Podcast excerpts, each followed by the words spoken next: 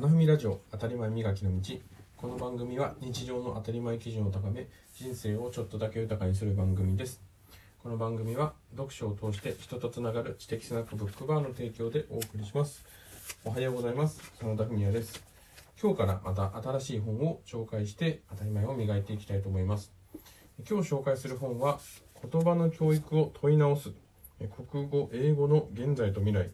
千曲新書から出された本です、えーだ最初に出版されたのが2019年の12月10日ですね。に出版した本です。で書かれているのが鳥飼久美子さん。英語教育ですごい有名な方ですね。でそれと刈谷夏子さん。刈谷武彦さんの協調となってます。でこの本は、まあ、言葉の教育ということで、まあ、国語の教育であったり英語の教育の専門家がお互いに、まあ、相手の文章を読んでですねそれにこう応対をしていくような、まあ、対談ではなくですねえ文章を通じての対通、まあ、文通のような形式で書かれた本になってます。なので、章ごとで鳥飼さんが書いた章の文章に対して、刈谷さんが返信、返信のような形ですね、文章を書いていく。で、さらに、まあ、その途中で刈谷武彦さんがですね、また解説であったり、まあ、違った視点から切り込んでいくというような本の構成になっています。で、この3人の共通項というのが、えっと、大村浜さんという国語教育のまあ、本当に有名な先生です。まあ、現場でずっと実践をしつつ、まあ、賢い市民を育てたいということで、国語教育に尽力をされてきた先生であります。で、この先生の、まあ、もう愛弟子であったですね、この刈谷夏子さんが、まあ、その、思想といいますか、そういったところを、ま、伝え続けていて、まあ、そ、そ、そのですね、大村さんの、まあ、言葉にたまたま鳥飼さんが、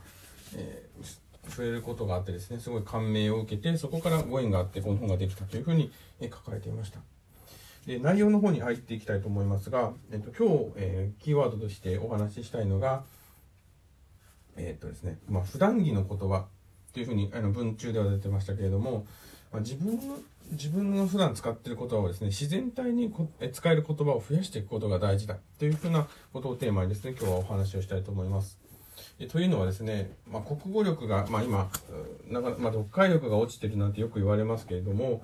まあ、そもそもじゃあどうどういったことが問題なのかっていうふうになった時に、まあ、本で書かれていて特に思あの、えー、印象に残ったのは周囲と摩擦を起こさず期待に沿って言葉を使おうとするっていうのが最近の傾向であるということです。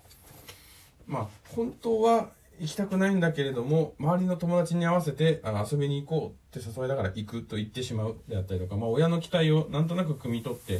えー、できますとか分かったって言ってしまう。まあ、そういったことがですね、まあ、たくさんこう、小さい頃から経験をして、その期待、空気を読んで言葉を使うっていうのが結構当たり前になってるんじゃないか。そうするとですね、自分が使う言葉がですね、周りの空気に合わせた言葉であったり、まあ、その場で、まあ、非難をされないようなうん、手堅い言葉を選んでしまう、まあ、そういったことっていうのが今の現代、まあ、特にその教育の場でも行われているんじゃないか、まあ、その結果として本気にもう心底を思ったことを言葉にして表現をするっていう機会がないんではないかと。これがすごい問題じゃないかということで定義をされてました。で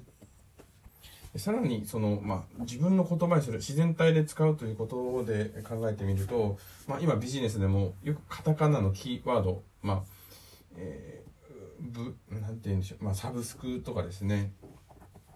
えーと、コミットするとか、まあ、いろんな言葉がカタカナの中でも出てきてますし、まあ、省エネの、言葉の省エネですね、アジェンダとかですね、まあ、あの、非常に一言クラウドとか一言で表すと楽なんですけれども、それって実際どういうことなのかっていう手触りがないまま、まあ、人の話を聞いて、これからは何とかの時代だっていうキーワードだけを汲み取って、まあ、それでこう会話を成立させてしまう、まあ、そんなことがあるんじゃないかと。でそういった抽象的な言葉っていうのは思考停止のサインであると。大村浜さんはですね、いつもまあ、難しい抽象的な議論、まあ、哲学とかですね、歴史とかをするときであっても、優しい言葉で、まあ、話す、普段使う言葉でですね、あの、表現をしていたと言われてます。優しい言葉で話せてこそ理解ができる。まあ、よく専門家の話っていうとですね、専門用語が飛び交っていてよくわからないって言いますけれども、ま、本当に、まあ、あの、理解してる人、分かってる人っていうのは、まあ、中学生、まあ、小学生でもわかるように例えている。まあ、子供電話相談室みたいな形ですね。空はどうして青いの？っていう時に、えー、それはですね、空気中のこの要素がっていうふうに専門的なことを言っても小学生はわかりません。なので、まあ、青っていうのは、まあ、こういうふうに人間の目っていうのはできてて、こう見えるからだよっていうふうに子供に合わせてですね、使えるっていうのが本当の理解だと思うので、このカタカナの言葉っていうのも、まあ、新入社員とかですね、まあ、普段ビジネスに関係ない人が理解できるように自分が説明できるようになりたいと。そういうふうに思いました。それが、まあ、自然体フィット、まあ、手に馴染むような形で言葉を使うということではないかなと思います。で、これはビジネス用語に限った話ではなく、日常の中でも、例えばその意欲が高まった。ね、モチベーションが上がんなくてねって。じゃあ意欲とモチベーションの違いって何なんだろうかっていうのを、自分の中でしっかり言葉にして、まあ、説明ができないと、その言葉の精度、解像度といいますかね、が、えー、荒いままになってしまう。だからこそ、普段、じゃあ、その意欲、まあ、やる気とかも含めて何が違うのか。まあ、目標とビジョンって何が違うのか。まあ、こういったところですね、自分なりの言葉を使って、まあ、私自身は自分の辞書を作るというふうにあの思ってますけれども、そういうふうな自在に使える言葉にしておく、まあ、整理をしておくっていうのが非常に大事だというふうに思います。で、その、じゃあどうすればいいのかっていったときに、まあ、シンプルに、基本は、えー、並べて比べる。まあ、これが、考えるっていう行為を具体的にすることであると、えー、大村浜さんは書かれてまし、言われてました。まあ、今言ったように、まあ、やる気、意欲、モチベーションっていうような似たような言葉であったり、まあ、夢、目標、目的、えゴール、えマイルストーンみたいですね。えこういった似た言葉を並べて、じゃあどどう違うんだろうか、どんな場面で使うんだろうかっていうことを整理していくと、まあ、考える。まあ、具体的にじゃあ、目標を考えようって言った時のその考えるっていう動作自体が具体的になっていくと思います。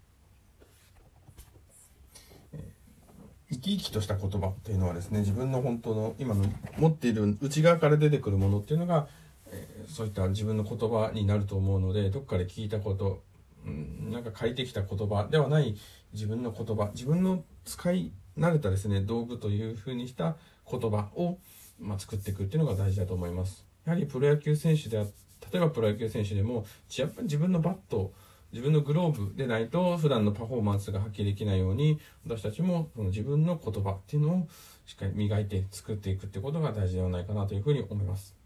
え今日は自然体で使える言葉を増やす、まあ、手に馴染む言葉を作っていくという話をさせていただきました。この放送を聞いてよかったなと思う方はぜひポチッといいねボタンを押してください。よければ、えハッシュタグ当たり前磨きでつぶやいていただけると嬉しいです。よかったらまた次回の放送も聞いてください。ではまた。